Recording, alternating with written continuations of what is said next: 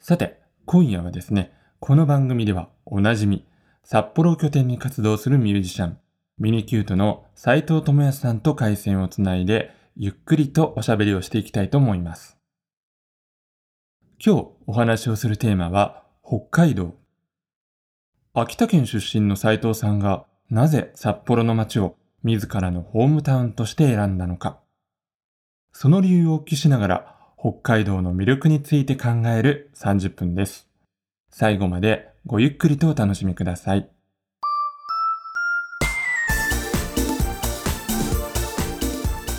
まあ、この6月に入りまして、この自粛のね、解除などもありましたけれども、はい今の札幌の街というのはどんな感じですか？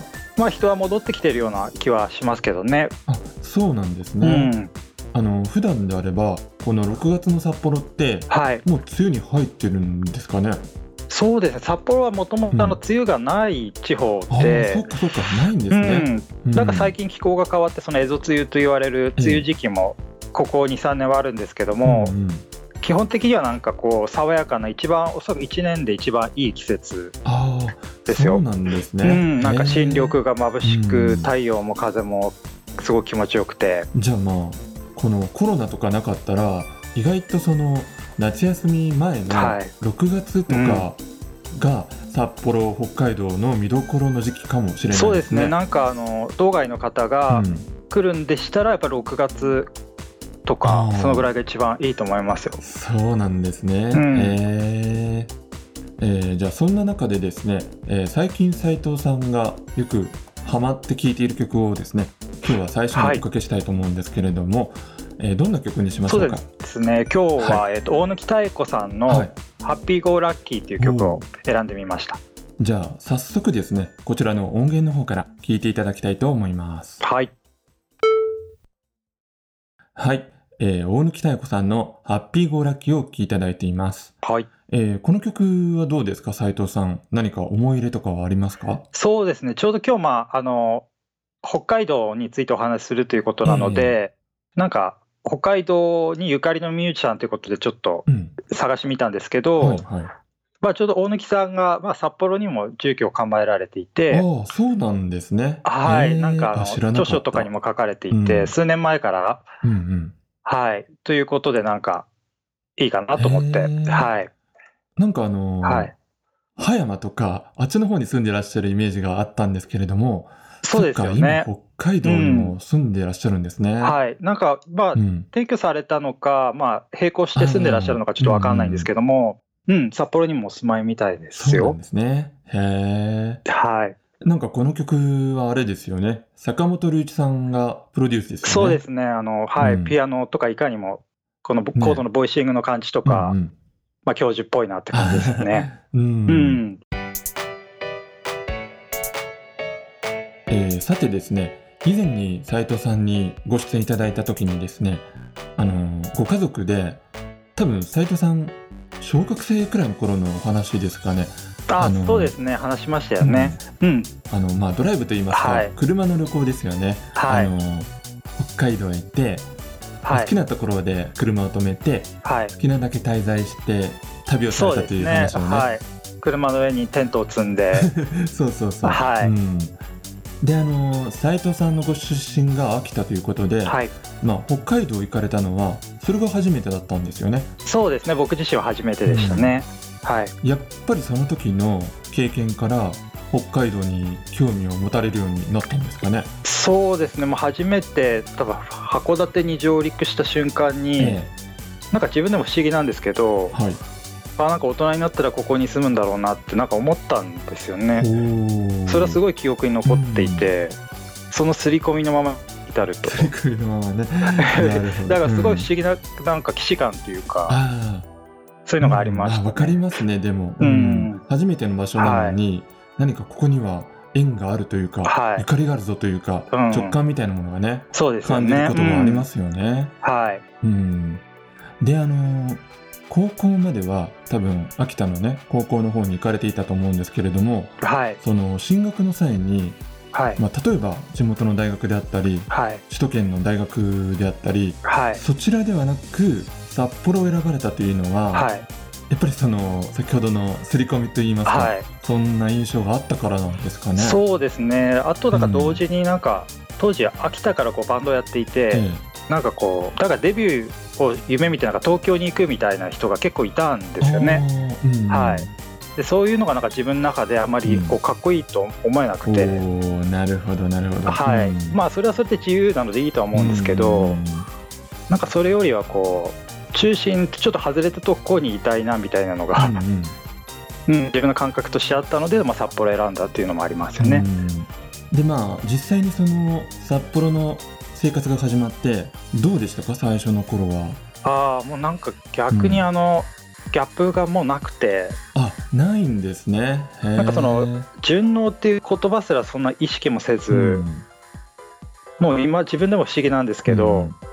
あの本当にポンとそこなんか来たっていう感じへで、ー。はい。なんかあれですかね、イメはいージ的にやっぱりあの北海道だから、はい。外からの人を受け入れる風土みたいなものがあるんですかね？あ。そうですね。まああのうん、基本的には内内地って北海道の人を呼ぶんですけれども本州から、うんうんうん。あの来てる方々なのえで、ーすごいフラットというか、うんうん。街の作りとか人の感覚も含めてすごいクールというか、へーまあ、ある意味すごいうん。接しやすい人たちばっかりでしたよね。うーん。うんじゃあその頃のですね生活を振り返ってはい、またここで思い出の一曲を選んでいただきたいと思うんですけれども、はい、どの曲にしましょうか？そうですね。今日は、えー早瀬由香子さんの、えー3分の2網のコテージっていう曲です。はい。この曲はこれはリアルタイムで聴かれたんではないんですよねあこれはリアルタイムじゃなくて、えっとうん。大学時代ってなんか僕の中ではなんかカヒミカリーさんの「ミュージックパイロット」の印象がすごい強くて。ええはいはい。はい、あの NHKFM でやってた番組なんですけど、ね。うん。はい、そこでなんかかひみさんが紹介されて初めてそうなんですね。早瀬由香子さんを知ったんですよね。うん。じゃあね早速聞いてみましょうかね。はい、はい、えー、早瀬由香子さんの3分の2網のコデジを聞いていただいています。これ実はですね、僕、斉藤さんに今回選曲していただくものをはい。知らなくて、あ初めて聞いたんですけれども、い、や、すごくいいですね。あいいですよね、うん。このなんかこうメロディーはこうすごい曖昧なんですけど、うんうん。後ろのこうピアノというかうん。リフがすごい効いてて、うんうん。僕のすごいかん好きな感じのこういうの作りたいなって感じの曲なんですよね。なんかちょっとあの、クレプスキュールみたいな、ねはい。イメージもあったりして、ああまさにそんな感じです、うん僕もそれはすごい感じてますよね。ちょっとニューウェーブの感覚はいが混じっているというか、そう音色もこうエレピっぽい感じで、うんうん、こうク。レピスキュールとかあの辺の時代の淡いニューウェーブみたいなうんうんうん。感じですよね。ううんん、大好きな曲です。はい。Hickory Sound Excursion ヒッコリー、久野久志がお送りしていますサウンドエクスカーション。今夜はミニキュート斉藤智也さんと回線をつないで北海道についてお話をしています。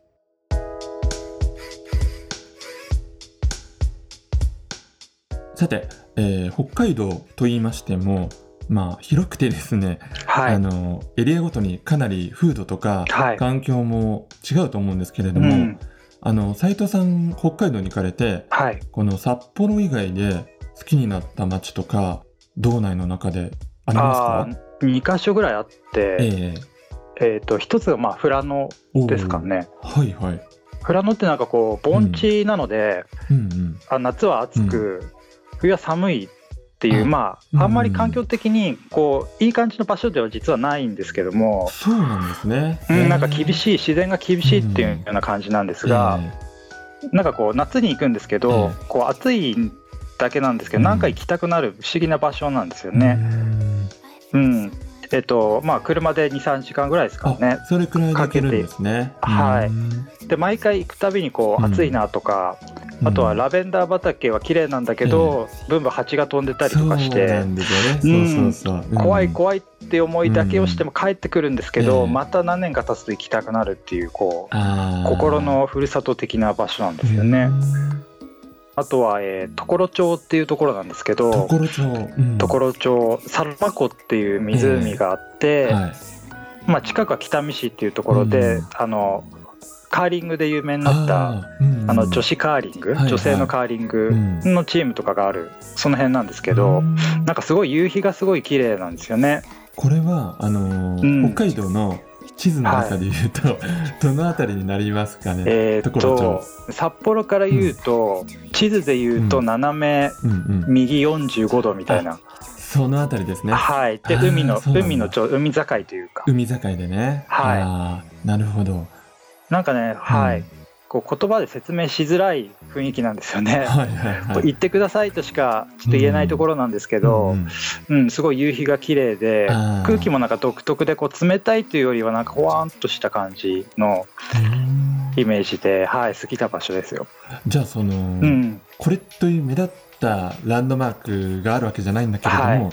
その海の風景とかはが気に入ってるような感じなんですかね。そうですね、うん、僕自身も海っていうよりはこう湖とあか、ーうんうんうん、なんか山よりは森みたいな方が好きなうん、たちなので、うん、なんかね、そういうところにピタッとこうはまる場所なんですよね。ね。はいそっか、じゃあここはちょっと知らなかったですね。はい行ってみたいな。ぜひぜ。ひ。うん。さあ、そして斉藤さんのまあライフストーリーとしてですね、はい、あの札幌の大学に進学されて、はい、この大学卒業されてからも札幌にいらっしゃったんですかね結局。そうですね、もうほぼ札幌にずっといますね。ずっといて。うんはい。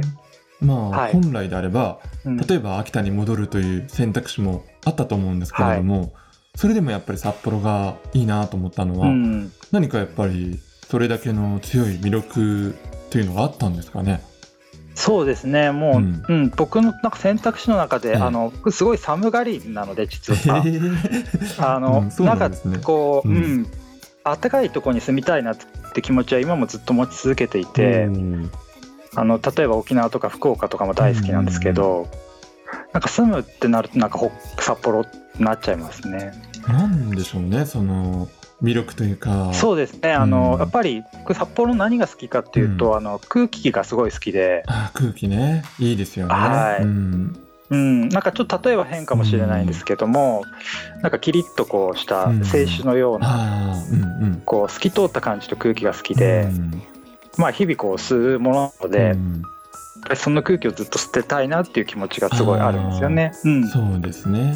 はい、でそれがまたあの結構都会の街中でもそはい、の空気を感じられるというのが、うん札幌のいいところですよね。そうです。ね。うん、うん。なんかこう街中なんだけれども、なんか緑の匂いもしたりとか、そうそうそう。なかなかないうん。感じだとは思いますよね。うん、ね。まあ、昨年あの斉藤さんとお会いした時に、はい、その翌日に僕もあの大通公園とか、道庁のあたりを朝散歩したんですけれども、本当にあの空気が気持ちよくって、いやなんかいい街だなと思ってそうですね。まあそう思っていただけると、うんなんかね感覚がやっぱり近いんだなと思いいます。や、うん、そうですね感覚近いと思いますよ、はい、うん、えーそれではですねそんな北海道の風景にちょっとぴったり合うんじゃないかなというはいナンバーを斉藤さんの方で一曲選んでいただきたいと思います。そうですね。えっと神田智樹さんの、はこれは Tears for Fears のカバーですね。はい Everybody wants to rule the world。はい、えー神田智樹さんの Everybody Want to Rule the World を聴いていただいています。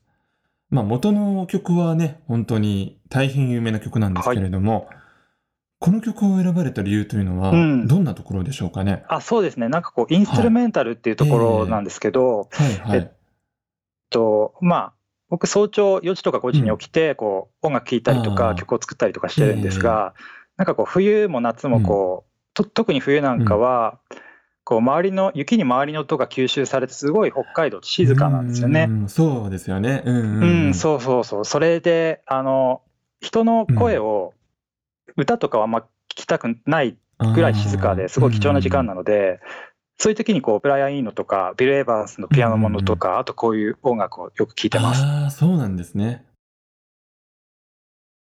さてですね、はいえ。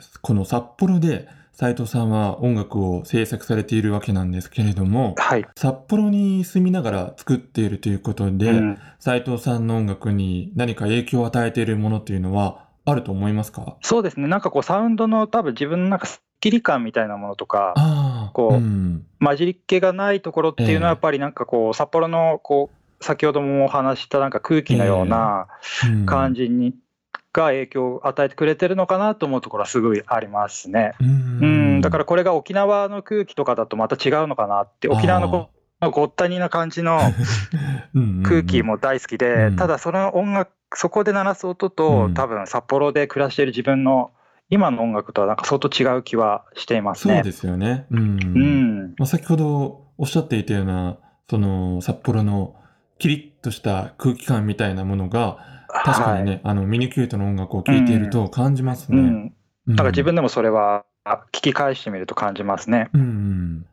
で、えー、まあ最後にですね、そんなミニキュートのナンバーからですね、はい。ちょっとこの今までお話ししてきたこの北海道のイメージに合うような形で、はい。もう一曲選んでいただきたいと思いますけれども、はい。はい。そうですね。ミニキュートの今回の曲はスーブニールって曲で、えっと、まあ、ボサノババージョンです。はいはいはい。そうですね。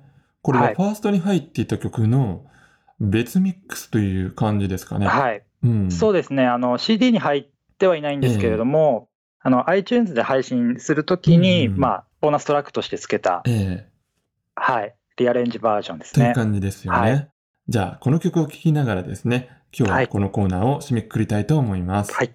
えーミニキュートの斉藤智也さんでした。ありがとうございました。ありがとうございました。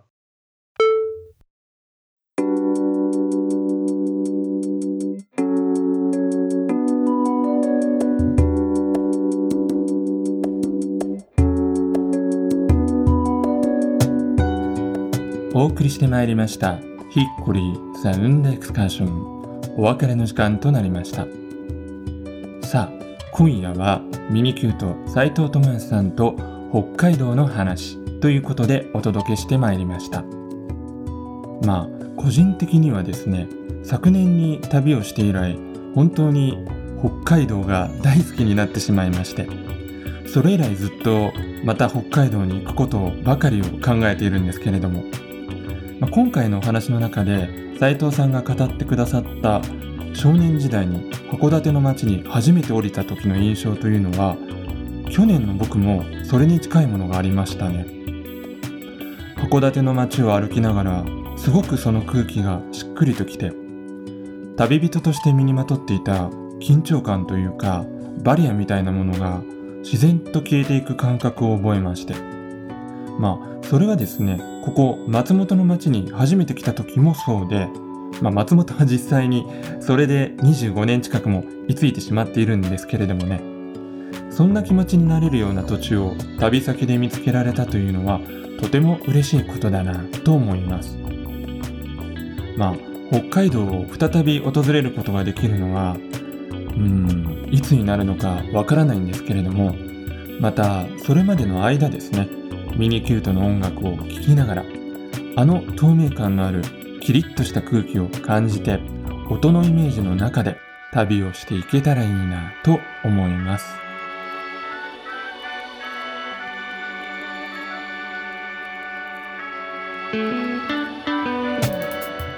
それでは来週も同じ時間に旅をしましょう。ヒッコリーサウンドエクスカーション。ナビゲーターは久野久志でした。バイバイ。